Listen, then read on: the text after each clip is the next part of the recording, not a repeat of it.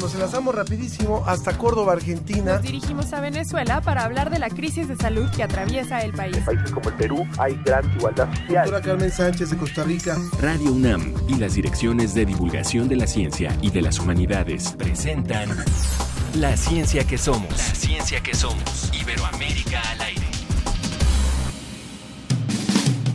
Soy lo que queda después de intentar.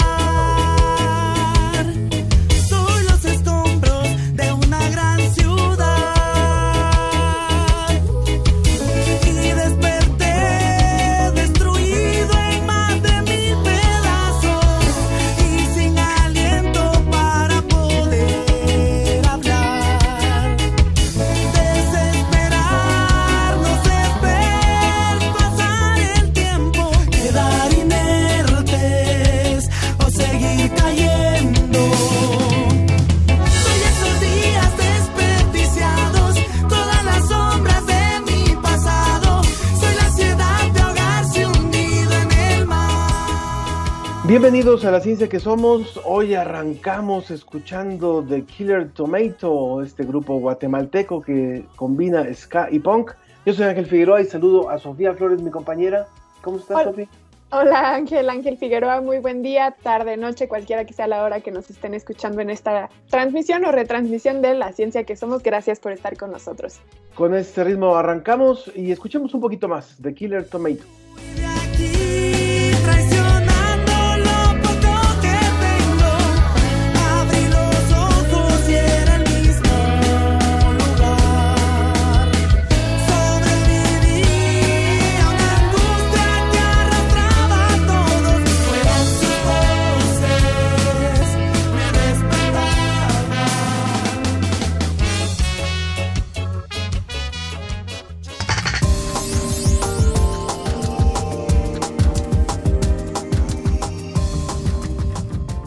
Sobre la mesa, obesidad y su relación con otras enfermedades como son la diabetes, el cáncer y la osteoporosis. A consecuencia de la pandemia, estamos atravesando por una crisis laboral, específicamente en el área de los despidos, la falta de seguridad social, la precariedad de los empleos y cómo podemos afrontar la situación y cuáles serán las consecuencias a futuro. De eso vamos a estar hablando. Quédense para escucharlo.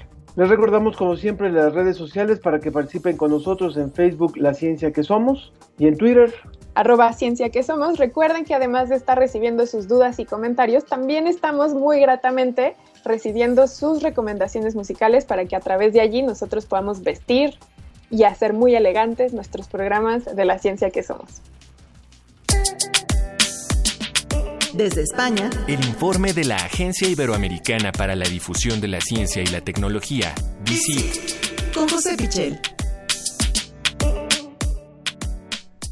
Y nos enlazamos ya hasta Salamanca, en donde está nuestro colaborador José Pichel. ¿Qué noticias nos traes hoy, José? Muy buenas tardes desde España, buenos días para vosotros, Sofía, Ángel y todos los oyentes de la ciencia que somos. Hoy empezamos el reporte de DICIT con una auténtica curiosidad histórica, antropológica, arqueológica.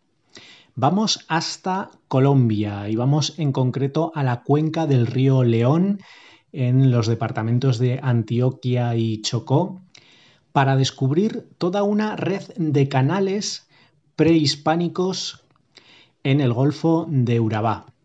Parece ser que hace cientos de años estas estructuras sirvieron para que los habitantes eh, de la zona pudieran controlar las inundaciones, eh, irrigar eh, sus cultivos o incluso tuvieron otras funciones relacionadas con la caza y la pesca.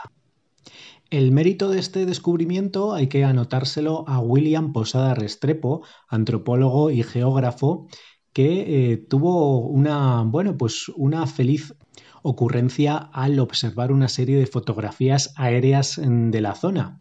Así pudo ver unas extrañas estructuras que no parecían tener un origen eh, natural, pero tampoco se parecían a ningún sistema moderno, a ninguna estructura reconocible hoy en día.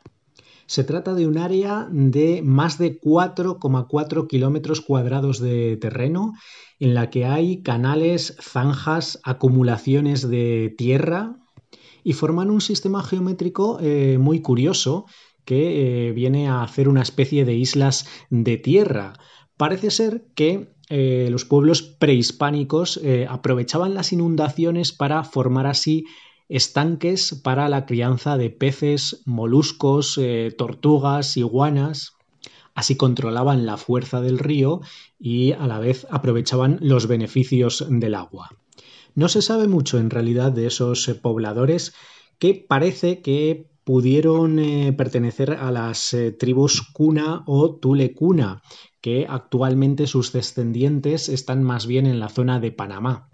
El caso es que la Universidad de Antioquia se ha puesto a investigar y han encontrado eh, muchísimos restos muy interesantes, restos de cerámica, restos de utensilios de la época con eh, bueno, muchísima información que nos puede dar acerca de estas culturas y sobre todo en concreto de estas estructuras hidráulicas que tan interesantes eh, son eh, para, para, lo que era su economía y que además guardan conexiones muy interesantes también con otras culturas de Sudamérica, en concreto pueblos de Perú, de Bolivia, que utilizaban sistemas hidráulicos muy parecidos al que se ha descubierto ahora en Colombia.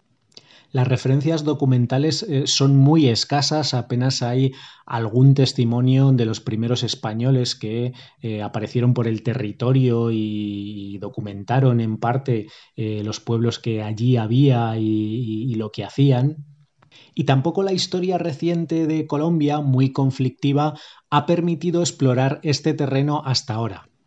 El descubrimiento es muy interesante también porque la mayoría de los sitios arqueológicos de Colombia están bajo tierra, pero en este caso son visibles desde la superficie, lo cual eh, también le da a este territorio oportunidades para el desarrollo de proyectos de turismo cultural y otras iniciativas de carácter patrimonial.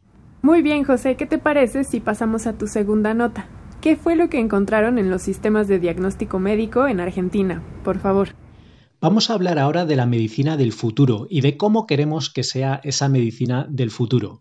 Y es que algunos sistemas de diagnóstico asistido por ordenador a partir de imágenes médicas presentan sesgos de género, según un estudio de científicos argentinos.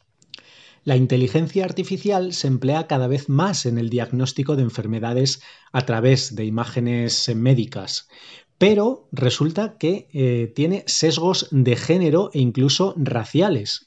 Estamos hablando de imágenes de rayos X, tomografía computada o resonancia magnética y de cómo la tecnología interpreta estas imágenes para realizar diagnósticos. Se trata de modelos de aprendizaje profundo o deep learning que se obtienen de bases de datos con miles de personas. ¿Y cómo pueden tener sesgos de género?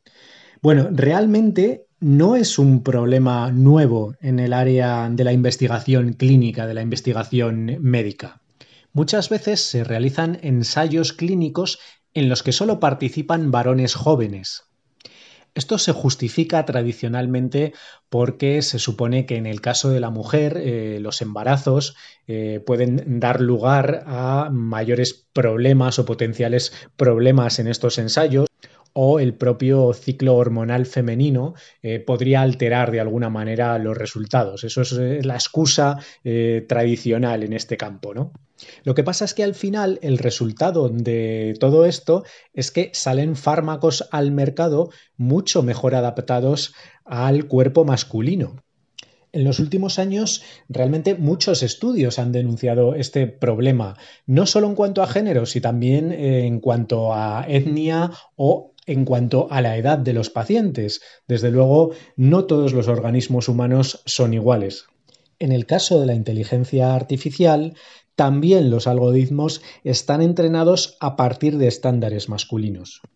Por eso la conclusión de estos científicos argentinos es que los datos deberían ser eh, mucho más diversos para que representen a toda la población incluir a los grupos minoritarios, o en este caso no minoritarios, sino el 50% de la población, que son eh, las mujeres, sin duda eh, va a ayudar a tener mejores algoritmos a partir de la información que nosotros les proporcionamos, porque no es que los algoritmos salgan de la nada, sino de los datos que nosotros introducimos en los sistemas.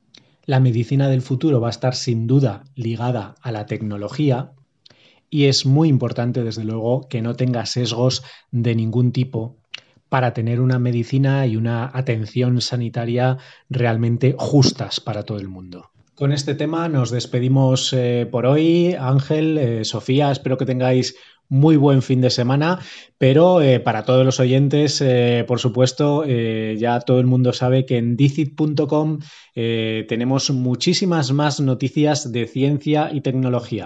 Así que invito a todo el mundo a entrar en la página, a explorar las diferentes secciones de los diferentes países y conocer la actualidad de la investigación científica en Iberoamérica. Hasta el próximo viernes, un abrazo muy fuerte para todos. Le agradecemos mucho a nuestro querido José Pichel de la agencia DICIT por hacer parte de este programa con sus colaboraciones. La, ciencia, que, somos. Iberoamérica al aire.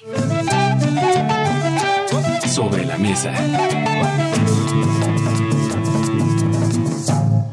Y ahora estamos listos para arrancar sobre esta mesa en esta mesa sobre obesidad, sobre sobrepeso. Vamos a ver cuáles son las diferencias entre uno y otro. Muy Para bien. eso está con nosotros la doctora Patricia Canto, profesora de tiempo completo de la Facultad de Medicina, adscrita a la Unidad Periférica de Investigación en Obesidad de la Facultad de Medicina de la UNAM. Muchas gracias, doctora. Gracias a ustedes por la invitación. Gracias. Y vía telefónica tenemos al doctor Álvaro Hernáez, investigador postdoctoral del Instituto de Investigaciones Biomédicas August P. y Señor y Señer en Barcelona, España. Perdóname, Álvaro, ¿cómo estás? Buen día.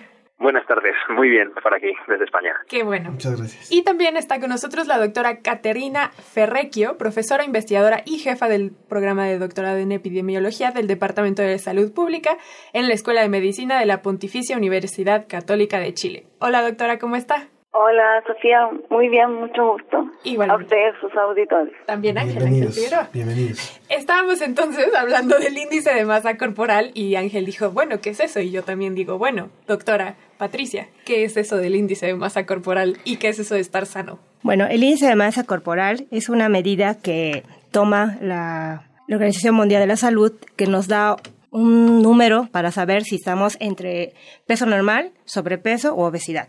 Y se saca el peso, o sea, los kilogramos entre centímetros cuadrados. Y nos da un número, nos arroja un número. ¿Cuadrados o cúbicos? Cuadrados. Ok. Cuadrados. y nos arroja un número. Y digamos, si ese número cae entre 20 y 24.9, te dice que estás, per- sí, estás en peso normal. Vein- 24.9. Porque 25 a 29.9 se, se llama sobrepeso. Y si es igual o mayor a 30, ya tendrías obesidad. Y hay obesidad grado 1 o clase 1, clase 2 y clase 3. O sea, que si cae entre 30 y 34.5 es grado 1. Si cae entre 35 y 39.9 es grado 2. E igual o mayor a 40 ya es obesidad grado 3. Yo le quisiera preguntar a, a Álvaro o, o a Caterina, que, que nos escuchan y que participan en, en España y en Chile, ¿cómo se ha modificado también allá en estos países la constitución física de las personas en las últimas dos décadas? No vayamos más lejos. ¿Quién contesta primero? Yo si quieres, si ¿puedo empezar yo? o- Venga, Álvaro. Ah, vale. Bueno, en realidad, o sea, nosotros lideramos hace, hace bastante poco un estudio en el que analizamos precisamente estas tendencias de los últimos 30 años y vimos, pues, por ejemplo, pues, que han aparecido solamente entre 2006 y 2016 tres millones más de personas en España, que es un país de 45 millones de personas, o sea, imaginaros la proporción. Solamente en 10 años por, eh, bueno, digamos, los patrones dietéticos que seguimos, la falta de actividad física y, otra serie de características, pero bueno, que, o sea, en 10 años tenemos 3 millones más de personas. Pensar de que a lo mejor son, pues, el 7% de la población española se ha convertido a persona con exceso de peso y son 10 años. Eh, esta tendencia lleva siendo así en los últimos 30 y, y prevemos que va a continuar igual y que a lo mejor llega un punto en donde pues prácticamente, yo que sé, el 90%, el 80% de la población adulta puede llegar a tener un problema de exceso de peso con todo lo que conlleva para el sistema sanitario. Claro, claro. Eh, Caterina. Sí, bueno, tal vez eh, agregarle lo que la experiencia que tenemos en Chile con los niños menores de 6 años, que se miden sistemáticamente durante mucho tiempo en todo el sistema de salud y lo que hemos visto que los niños menores de 6 años, que en los años 70 el problema de salud que teníamos era la desnutrición infantil, sobre todo en la población de nivel socioeconómico bajo. Hoy día el problema se transformó en la obesidad, prácticamente la desnutrición desapareció. Y lo que vemos también cuando analizamos los niños, por ejemplo, los menores de 11 meses, ya el 7% está con obesidad.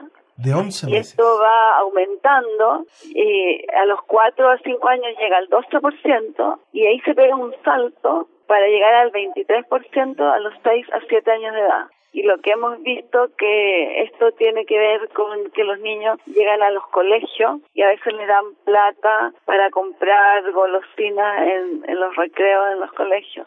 Entonces hay, hay algo que pasa cuando el niño entra al colegio que se, se duplica la tasa de obesidad. La doctora Canto quiere también comentar. Eh, sí, yo quisiera nada más hacer una anotación de esto. Obviamente aquí en México, o sea, todavía no estamos así como muy versados en, en obesidad infantil, claro que la hay, y, y pues Aquí cantamos que probablemente seamos el segundo país con mayor obesidad infantil, pero la cifra que usted, doctora, dice que de 11 meses, yo quisiera tocar algo muy importante que a veces olvidamos los médicos o los héroes de servicio, que no vamos hacia la historia del embarazo, porque sabemos que en el embarazo las mujeres que entran ya con obesidad o que durante el embarazo eh, aumentan muchísimo de peso, pasa algo que se llama programación, es decir, cambia el metabolismo que hace que los niños cuando nazcan eh, ya tengan obesidad. Y bueno, como es un poco difícil medir esto, voy a ir a hacer un modelo en ratas, por ejemplo, ¿no? Cuando las ratas vienen de madres obesas, aun cuando se alimenten con dieta normal, ellos no son gordos por peso, tienen obesidad por tejido adiposo, o sea, visceral. Cuando uno los, bueno, ya los sacrifica y hace la cuantificación y los compara con controles, de peso normal, se ve que tiene una cantidad de grasa excesiva. Entonces eso es muy importante, igual que tomemos en cuenta a la hora de valorar esta obesidad infantil que estamos padeciendo pues en toda Latinoamérica. Usted, la doctora Caterina acaba de tocar dos temas que me parecen súper relevantes, que es el tema de la desnutrición, pero no quiero perder el hilo de lo que ya estamos manejando, que es esta herencia del, de la obesidad. Y para eso quisiera preguntarle a Álvaro, la doctora Patricia nos acaba de comentar de, en el cuestión del tejido adiposo en términos de metabolismo, es decir, si una madre tiene un metabolismo alterado por su obesidad, es muy probable que su hijo o hija también salga, eh, tenga un metabolismo alterado por esta misma situación. Pero en el caso también a nivel, me quiero ir todavía más hacia adentro de las células. ¿Esta herencia se da también a nivel del ADN? ¿Es a nivel solamente de metabolismo? ¿Dónde se da este paso de una generación a otra? A ver, lo nosotros conocemos es que, la, digamos que la, obesidad, como todas las enfermedades, tienen un componente genético y no solamente, digamos, eh, de, cuestiones de, pues, de mutaciones a lo mejor en el ADN o de, o de variantes genéticas, sino que también lo que hagan nuestros padres nos lo, nos lo pueden heredar, nos lo pueden trasladar a nosotros. Entonces, digamos que sí que sí que se ha visto, por ejemplo, pues que, eh, digamos, problemas de la alimentación de los padres o, o también el hecho de haber mantenido una alimentación inadecuada a lo largo de la infancia son cuestiones que se van a arrastrar al, hasta el final de la vida, por decirlo así, que a lo mejor cuando queremos ponerle arreglo más adelante no podemos hacerlo, porque al final son cuestiones bueno, que se han implantado en nosotros, por decirlo así, y se implantarían probablemente a nivel del ADN de todas las células de nuestro organismo, ya sea pues en el hígado, en el tejido adiposo, en las células musculares, digamos pues que todas ellas pues serían un poquito más resistentes a poder quemar energía. Mm. Digamos que esto sería un problema, pero también, o sea, no, no por llevarme el debate a otro sitio, eh, hay que decir que la, la, la genética es importante, pero no por tener una genética desfavorable estamos condenados a ser obesos. Por favor, esto es súper importante porque hay mucha gente que a lo mejor dice, bueno, yo es que nací gordito y como nací gordito, pues ya no me preocuparé nunca más de, de corregir mi alimentación porque estoy condenado. Esto no es verdad. O sea, independientemente de la, de la herencia genética que nosotros tengamos, podemos salir perfectamente de una obesidad infantil o podemos revertir una obesidad en el adulto, a lo mejor con más esfuerzo que una persona que, que no la padeció desde, desde pequeño, pero se puede salir, eso sí, a lo mejor hay que pedir un poquito más de esfuerzo a la persona, pues eso, eh, controlar un poco más la alimentación, hacer más actividad física, controlar ciertos aspectos de la vida, pero vamos, que, se puede salir de una obesidad, ¿eh? O sea, yo era un niño gordito y ya no soy gordito, por eso digo que yo he vivido en mis carnes, ¿eh? O sea, que... eh, si, si usted nos acaba de sintonizar, les recuerdo que estamos en Sobre la Mesa, aquí en La Ciencia que Somos, Eh, Está con nosotros la doctora Patricia Canto, profesora de la Facultad de Medicina de la UNAM, también la doctora Caterina Ferrecchio, profesora investigadora también en la Pontificia Universidad Católica de Chile, y el doctor Álvaro Hernáez, eh, investigador postdoctoral en el Instituto de Investigaciones Biomédicas Auguste Pi y Sunier en Barcelona, España, hablando sobre obesidad. La doctora Canto quería... Sí, eh, bueno, retomando lo que dice el doctor, yo no quise decir que la obesidad saque una condena, una condena genética si no tiene. O sea, la obesidad es verlo de manera simplista, porque la obesidad es heterogénea, o sea, su etiología es heterogénea. Como usted dijo, es genética, pero también es ambiental Social. y social. Sobre todo social, que tiene que ver el estilo de vida y la alimentación. eso ha sido el factor más fuerte para cambiar la realidad de países como España, que es muy sorpresivo, porque eran un ejemplo La de, dieta de la dieta mediterránea. mediterránea, eh, Chile, México y eh, Latinoamérica.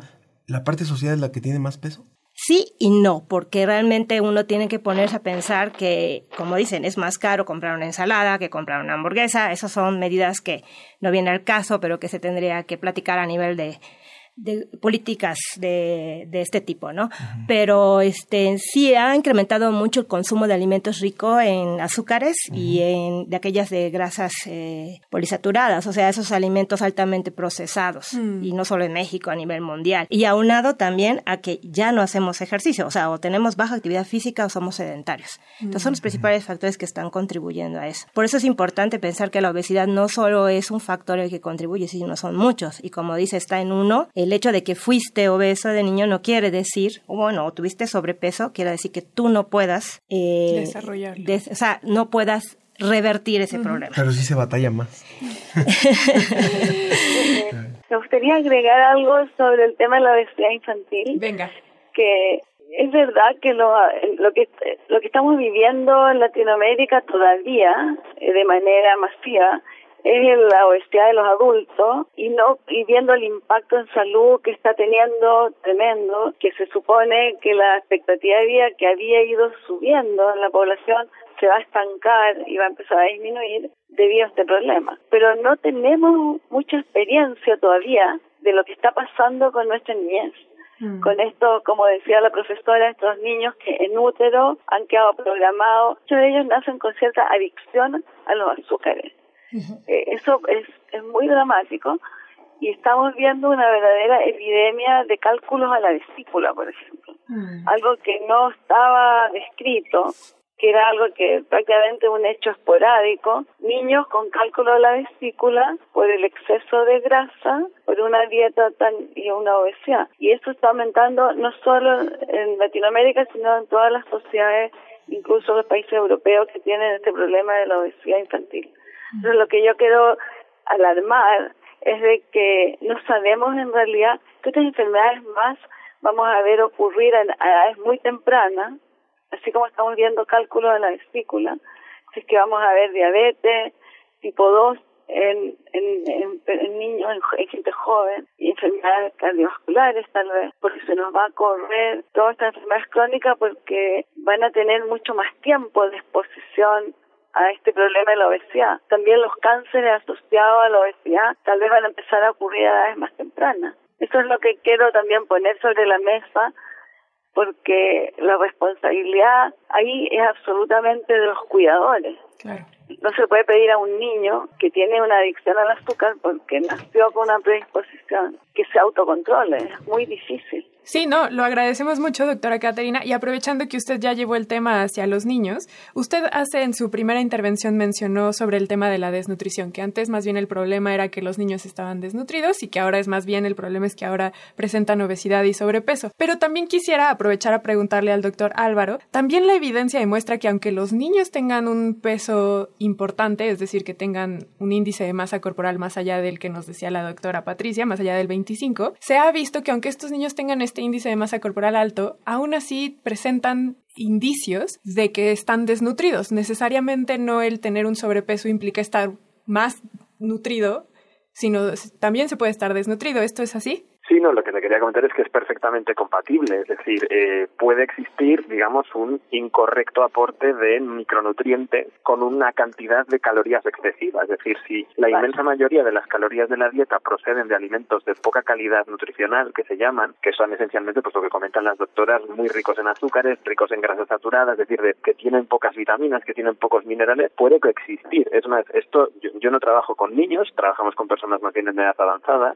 y nos encontramos con muchísimas personas en edad avanzada con un consumo excesivo de energía, de kilocalorías, pero con unas deficiencias enormes a nivel de muchos nutrientes y al final esto es como un es un combo muy peligroso porque tenemos el problema del exceso de ingesta con la dieta pobre. Por una vía nos aumenta la enfermedad cardiovascular y el cáncer por el exceso de energía, pero por otra también por la deficiencia en, en micronutrientes. Doctora Caterina, ¿usted quería decir algo? No solamente, totalmente de acuerdo con el doctor, que solamente clarificar que cuando hablamos de desnutrición es porque faltan calorías y faltan nutrientes. En cambio, cuando lo, lo que él describió que es obeso, malnutrido. Okay.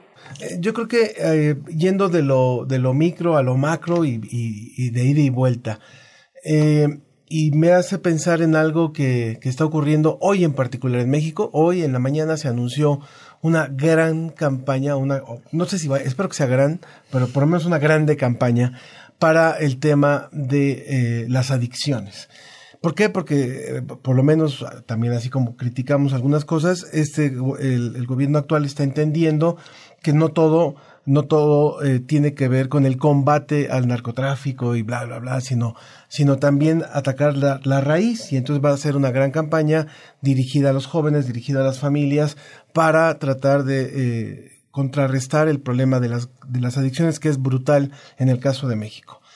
Yo les preguntaría si en el caso de los países de, de los que estamos hablando ahora en la región, necesitamos medidas que no solamente partan de lo individual, cuando estamos viviendo en ambientes, como se le llaman, obesogénicos, o sea, cuando estamos viviendo en sociedades que ya se acostumbraron a ser gordas, donde estamos viendo índices que son impresionantes. Cuando, yo leía esto, que en los últimos años, por ejemplo, en México, el peso promedio del mexicano ha subido 5 kilos. Mm, en las ¿no? ciudades en general, ¿no? Entonces, eso, todo lo que eso representa a nivel de tallas, de consumo, de alimentos, de lo que pueda cuando son es algo tan masificado, ¿cómo serían las medidas adecuadas? ¿Cuáles serían las medidas adecuadas?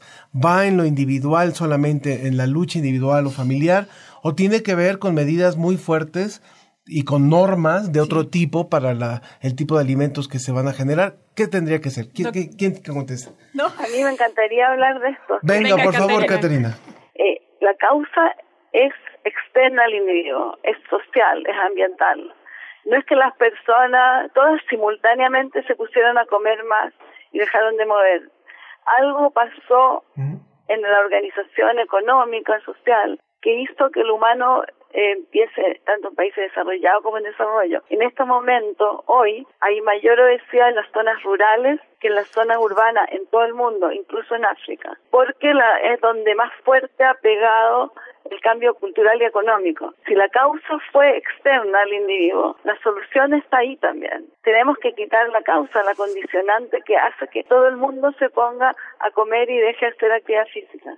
Es imposible que le veamos a cada individuo que lo resuelva para todos. Eh, Álvaro. Me gusta mucho que traigáis este componente al debate porque muchas veces lo que comentan las doctoras se tiende incluso a culpabilizar a la persona que es obesa de que no pierde peso. Lo que comenta la doctora es un componente social, es decir, pongamos el ejemplo de una persona que tiene una jornada laboral, vamos a poner de 9, 10, 11 horas más uh -huh. la hora de ida y de vuelta al trabajo. Sí. Esta persona tiene muy poquito tiempo para poder comprar, también probablemente no tenga tiempo o no tenga recursos para poder hacer actividad física a lo mejor vive en un barrio en donde no hay accesibles ni tiendas de alimentos saludables, ni hay, eh, por ejemplo, pues su, yo sé, caminos para poder hacer actividad física sin coste excesivo. Eh, además llega a casa cansado, es un poco complicado exigirle que además a esas horas pues se haga una ensalada y opte por una serie de alimentos más saludables. Es decir, uh -huh. es, es un componente muy complejo que ha hecho que además, bueno, pues que digamos acumulándose a lo largo del tiempo, pues bueno, al final se, se termina manifestando manifestando en forma de una obesidad, pero no podemos culpar al individuo única y exclusivamente. Tenemos que pensar en qué ha fallado los estados a este nivel. Por ejemplo, no puede ser que alimentos muy saludables sean tan caros en comparación con alimentos poco saludables o que se ofrezcan alimentos poco saludables en ambientes públicos como escuelas, como hospitales, como digamos centros cívicos, etcétera. Se tiene que plantear una intervención multinivel que se llama, es decir, o sea, tocar el tema del precio de los alimentos, Mm. promover crear los ambientes que no sean obesogénicos, eh, hacer políticas educativas, hay que hacer muchas cosas más allá de criminalizar a la persona que es obesa. Ha sido un gran negocio la obesidad. Totalmente. Eso también hay que hablarlo, ¿no? Totalmente. Este, para, para las empresas que, que producen ciertos En realidad, alimentos y en- para la medicina y para la, Las ¿no? farmacéuticas. Sí. En realidad sí, pero el problema es también que uno está esperando que una pastilla sea mágica y que con eso bajemos de peso, ¿no? Yo creo que también, como dice en lo social, el estilo de vida. Y yo hablando aquí de la Ciudad de México y, y pensando, ¿no? En la inseguridad. ¿Quién va a salir a hacer ejercicio en ciertas zonas?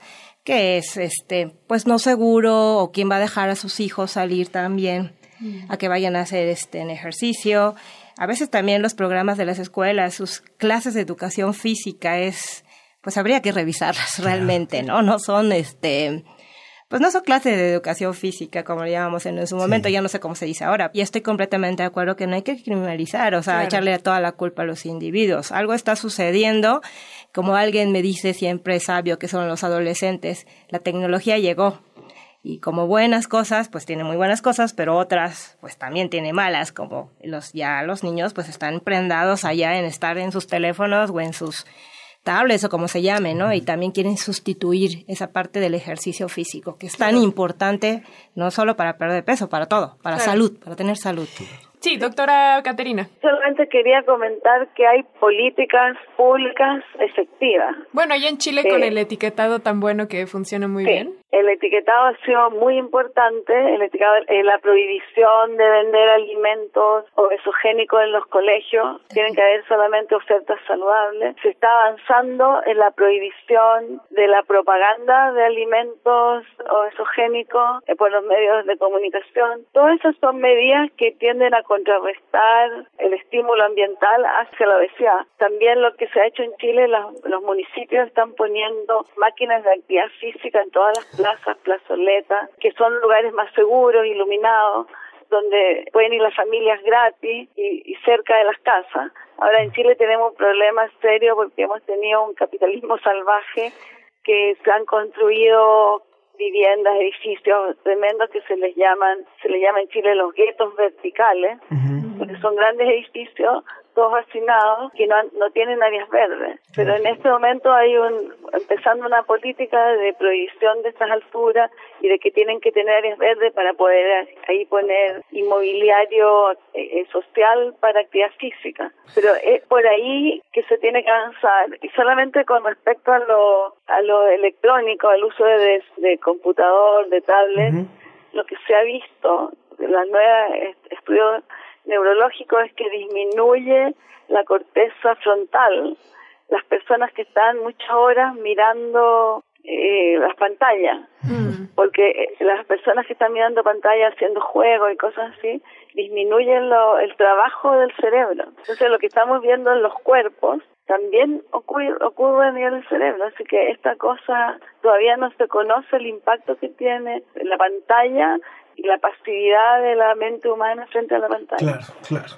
Se nos acabó el tiempo. Sí. Pero eh, un comentario final de cada uno de ellos. Empezamos por la doctora Caterina Ferrecchio de Chile. Sí, eh, no es un buen camino. Las carnes rojas tienen un montón de otros problemas de salud, sobre todo las carnes rojas procesadas, que se llaman, que son las salchichas, las longanizas, los jamones que se consideran estos últimos cancerígenos. Entonces, lo que tiene que hacer el humano en realidad para el bien de su salud y para el bien del planeta es moverse hacia una dieta más bien tipo vegetariana. Mm. Eh, eh, idealmente con proteínas de carnes blancas y, de- y no tanto de carnes rojas y con legumbres y verduras, harta verdura, fruta. Para allá deberíamos caminar. Muchas gracias, muchas gracias, doctora Caterina Ferrequio.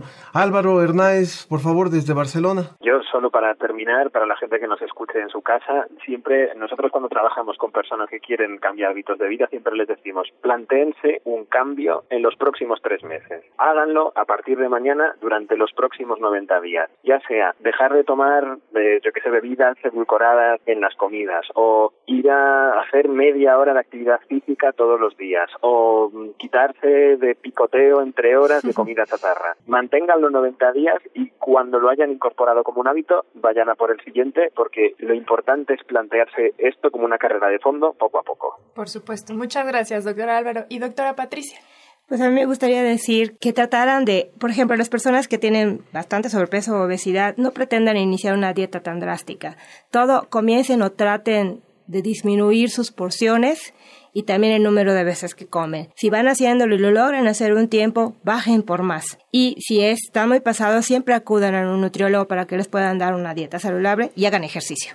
Muy de bien. acuerdo. Yo, Pues yo- muchas gracias. yo, si me permiten, yo fui con una nutrióloga y ella fue la que me detectó el sobrepeso y les puedo decir que cuesta mucho trabajo mantener un índice de masa corporal porque uno se le antojan todas las cosas, pero las retribuciones son muy grandes y saber que uno puede eh, llegar saludable a una esperanza de vida importante lo vale la pena. Y también se ha atribuido mucho al cambio climático, también este estilo de vida que tenemos. Pero rápidamente que dijiste esperanza de vida, es importante que tengan en cuenta que los sujetos con obesidad, que mucho tiempo han tenido obesidad, la expectativa de vida puede disminuir hasta de 5 años. Esto tómenlo como bandera para tratar de bajar de, de peso. vivir más. Les agradecemos mucho a los tres investigadores que estuvieron el día de hoy. La ciencia que somos. Iberoamérica al aire.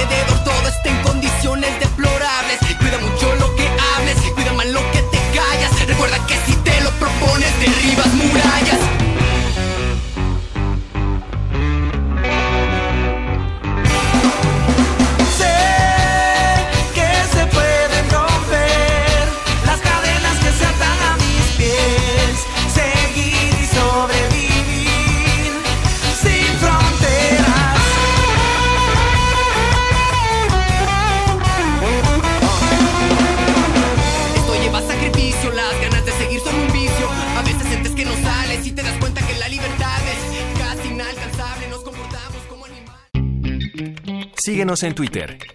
Arroba ciencia que somos. Búscanos en Facebook Como la ciencia que somos.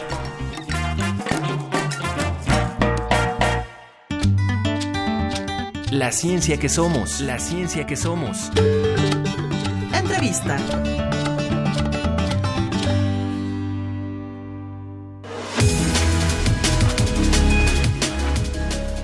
Continuamos en la ciencia que somos para dar paso a nuestro siguiente tema. Y para eso está con nosotros nuestro invitado, quien es César Armando Salazar López, investigador del Instituto de Investigaciones Económicas de la UNAM. Muchas gracias, César. Gracias por estar con nosotros.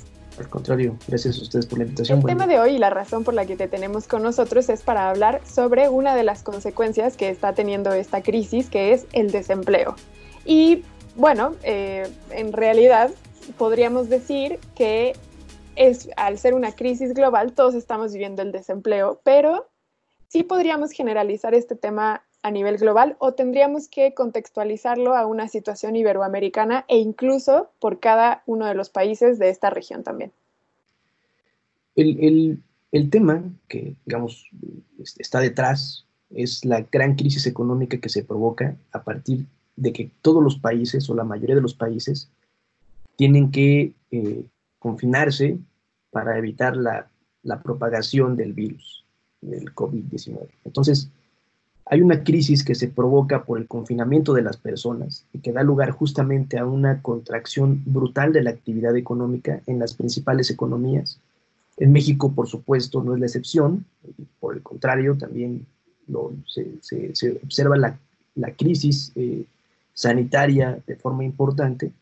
Y esta, esta, esta, este, este parón de la actividad económica tiene como una consecuencia directa un incremento muy importante del desempleo. O sea, se, lo, que hemos visto en todos los, los países, probablemente lo podemos ver más de cerca en Estados Unidos, es el mismo fenómeno.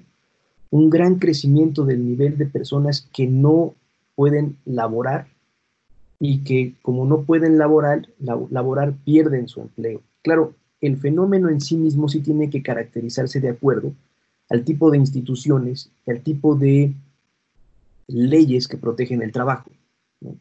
Por ejemplo, en Estados Unidos el, el, salto fue de una tasa de desempleo del 4% a una que iba al 12, 13%, 14%. ¿Y esto por qué? Es porque finalmente ellos dejan de trabajar y pueden recurrir de inmediato a un seguro de desempleo. En nuestro caso, no tenemos ninguna herramienta de ese tipo de política contracíclica. Entonces, y además la estructura del mercado laboral mexicano es, es digamos, eh, muy particular. Entonces, lo que nosotros tenemos hasta hoy es que en términos del empleo que nosotros denominamos formal, se han perdido un millón de plazas, poco más, poco menos. Un millón de plazas, somos de 20 que, teníamos en ese momento, es decir, un, 5%. Un 5% del empleo formal se ha perdido. Y ahora lo, lo interesante es observar qué ocurre con el empleo informal. También ha habido una gran cantidad de personas que han perdido su empleo pero que no se contabiliza como tal, sino que estas personas simplemente se declaran como que ya no van a salir a, buscar más trabajo simplemente porque no hay. Y, me imagino en esta condición a muchísimos eh, eh, trabajadores comerciales que salían día a día a comercializar sus productos, pero que hoy día salen y no encuentran a gente quien los quiera tener. Entonces simplemente se quedan resguardados en casa. Entonces no observamos un, un nivel muy muy importante de desempleo, que sí lo hay, sino encontramos un fenómeno que es personas que están disponibles para trabajar, pero que simplemente ya no hacen la búsqueda de empleo, que se contabilizan por millones. Estamos hablando con César eh, Salazar, que es investigador del Instituto de Investigaciones Económicas de la UNAM. Eh, creo que el, el, COVID-19 no nos pescó a todos por igual. Cuando hablo de esto estoy hablando de los países. No es la misma situación la que vivía México previo a esto que la que vivía Alemania, que la que vivía España. ¿Cuál era la situación del desempleo previo a la pandemia y cómo esto repercute en las consecuencias de lo que estamos viendo y de lo que vamos a ver en los próximos meses? Sí, el, realmente después de la crisis de 2008-2009, hace, hace 10 años, poco más, la economía mundial realmente nunca despegó por completo. La economía mundial sí transitaba por un periodo de lento crecimiento, muchos analistas lo han llamado el estancamiento secular.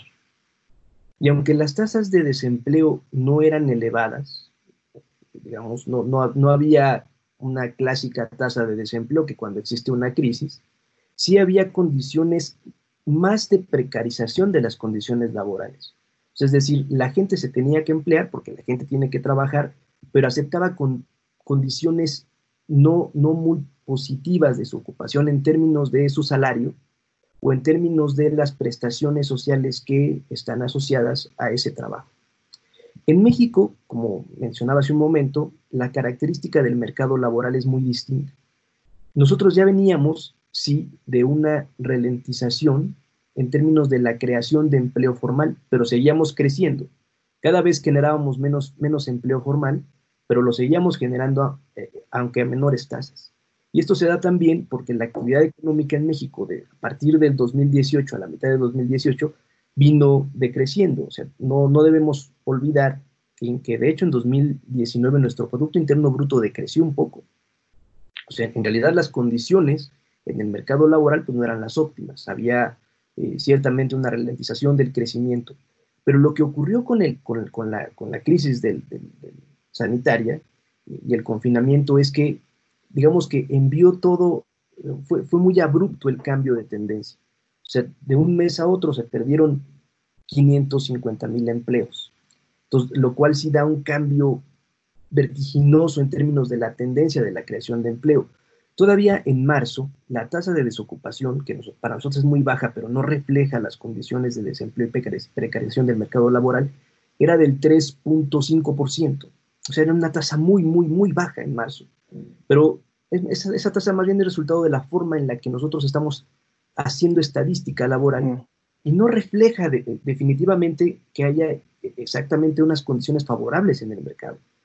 y, lo mismo va a ocurrir en esta crisis. No vamos a alcanzar tasas de desempleo al nivel de Estados Unidos, al nivel de Europa, pero sí vamos a, vamos a tener una gran precarización de las condiciones laborales que, que se exacerba, pero que efectivamente previo a la crisis ya venía manifestando el mundo en general y nosotros en particular.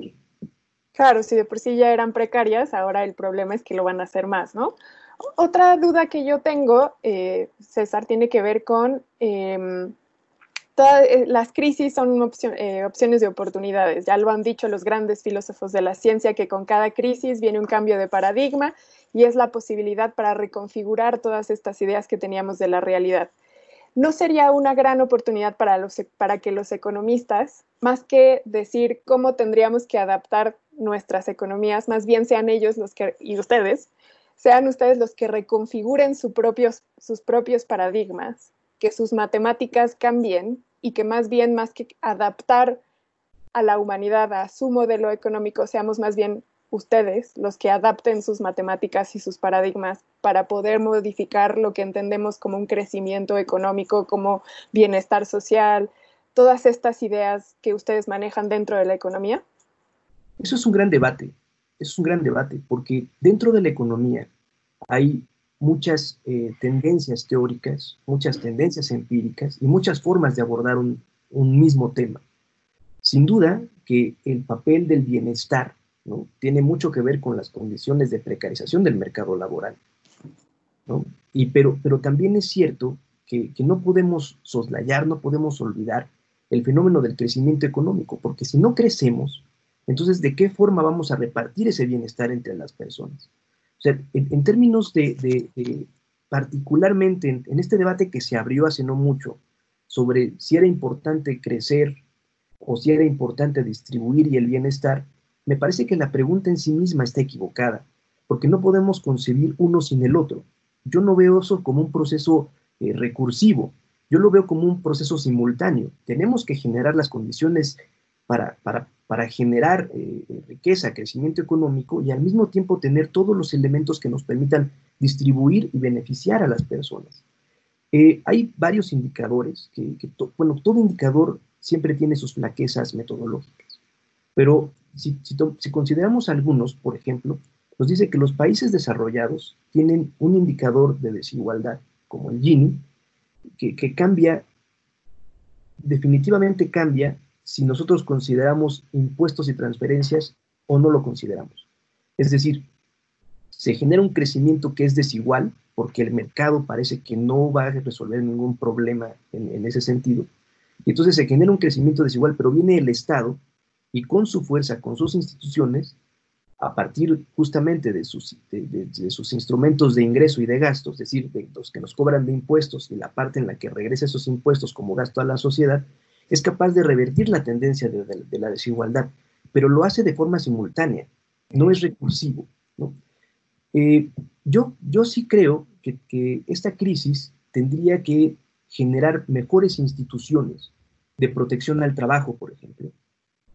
Tendría que generar mejores instituciones de seguridad social y tendría que generar un pacto para que pudiéramos efectivamente todos contribuir al Estado, porque una parte importante del problema por el cual el Estado a veces no puede tener paquetes de estímulo más importantes, pues es la poca recaudación fiscal que tenemos, que también es resultado de la heterogeneidad estructural de nuestro mercado laboral y de la forma en la que se han llevado a cabo todos estos, eh, eh, estos eh, acuerdos entre grandes empresas y el Estado, o porque se les permite tener cierta posibilidad de ilusión a las empresas, o sea, no sé, Sí, y porque tampoco podemos pagar más impuestos, o sea, con unos sueldos tan bajos, ¿cómo le pides a la gente que pague más impuestos, no? Yo, no creo que sea una cuestión de tasa. Lo que tenemos es un mercado laboral en donde el concentrado que en general paga impuestos sobre el ingreso es una tercera parte. tienes dos terceras partes a las que puedes crecer. Claro, esas dos terceras partes las tienes que convencer. Y yo creo que la forma más importante de convencerla o la forma más adecuada de convencerla es ofreciéndole seguridad social y salud, justamente para problemas como este. O sea, yo no, no, no, no estoy pensando en una reforma fiscal que eleve tasas, porque además, si elevas tasas, nos terminas dando siempre a los que estamos cautivos allí. Pero si nosotros analizamos el mercado laboral, son dos terceras partes de personas que no están cubriendo con sus, con sus eh, impuestos al ingreso y que pueden tener ingresos superiores a los que, a los que tiene alguien que trabaja en el sector formal. Es, es una forma de analizar el mercado, lo que te permitiría efectivamente tener mejores eh, formas de recaudación. Tampoco estoy pensando en el impuesto al valor agregado, porque eso es muy regresivo. Pero sí creo que tendríamos que echar a andar las mentes más lúcidas de este país para encontrar la mejor forma de elevar los ingresos, porque México es de los que menos recaudan, ¿eh? O sea, en América Latina México está cuatro puntos por de, cuatro o cinco puntos por debajo del promedio. Nos vamos acercando ya a la recta final. Estamos conversando con César Salazar, es investigador del Instituto de Investigaciones Económicas de la UNAM. Aprovecho para invitarlos a que visiten el sitio COVID-19 Humanidades UNAM donde hay también mucha información que se ha generado en torno al tema de economía en particular, en, torno al tema de género, a, diferentes preocupaciones que están en el, en el, en el espectro social, en, en la población.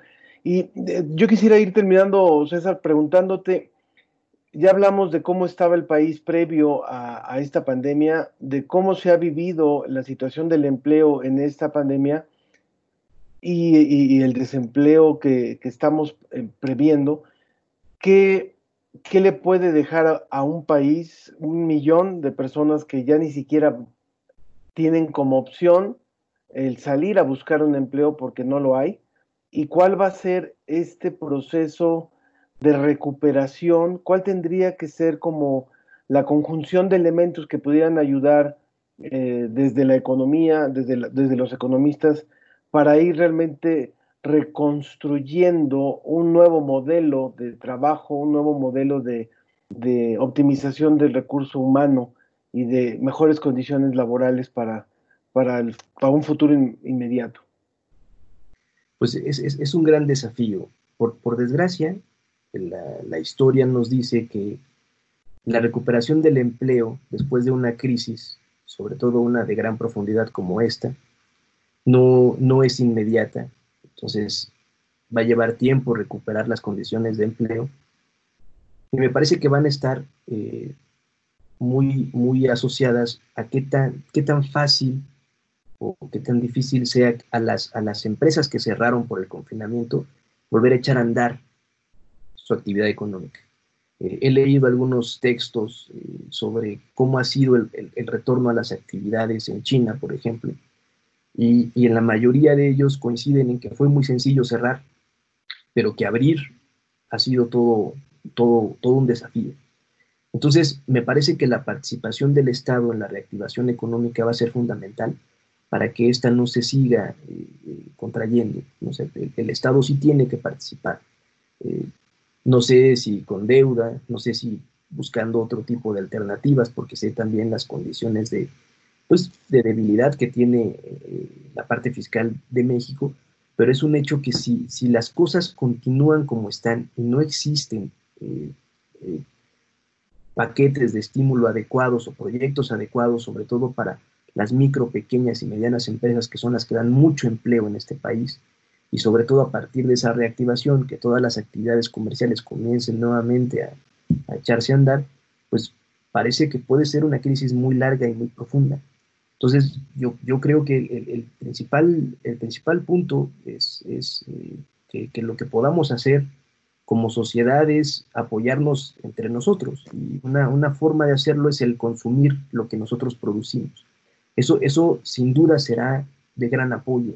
Me parece que las actividades turísticas locales, con, todas, cuando, se pueda y con todas las, las seguridades, con todos los protocolos de sanidad que se tengan, tendría que ser muy importante que la población visite estos, estos sitios turísticos, porque, por ejemplo, el, PIB turístico es muy importante y, se acabaron los, los, turistas extranjeros. Entonces necesitamos que la población vaya, consuma lo nuestro, ¿no? que visite los, lugares que, se puedan, para que también con ello ayudar a la recuperación.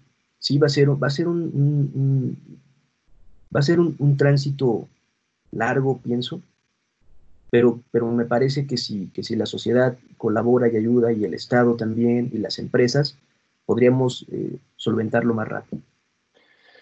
Pues queremos agradecerte muchísimo por esta participación. César Salazar López, investigador del Instituto de Investigaciones Económicas de la UNAM, gracias por esta participación hoy en La Ciencia que Somos. Al contrario, gracias a ustedes, que tengan buen día. Muchas gracias. De esta forma llegamos a la parte final. Les agradecemos mucho a todos por haber formado parte de este programa. Ángel Figueroa, muchas gracias. Gracias, Sofía Flores. Y muchas gracias a todos.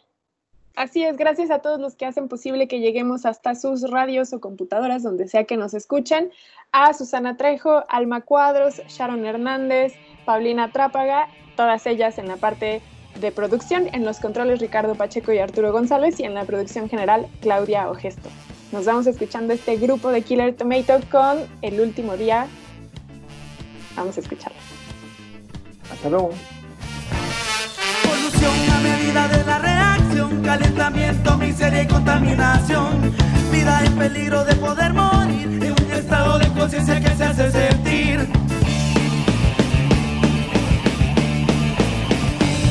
Si ponemos un alto a tanta estupidez, tal vez podremos algún día llegar a la vejez. Valoremos la vida a nuestro alrededor, porque tan solo un instante el día llegará.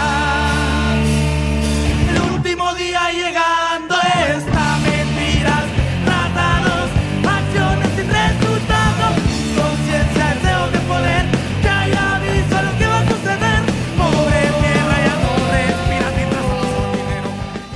Esto fue La Ciencia que Somos, Iberoamérica al aire. Los esperamos el próximo viernes. La Ciencia que Somos. La Ciencia que Somos una coproducción de Radio UNAM y las direcciones de divulgación de la ciencia y de las humanidades.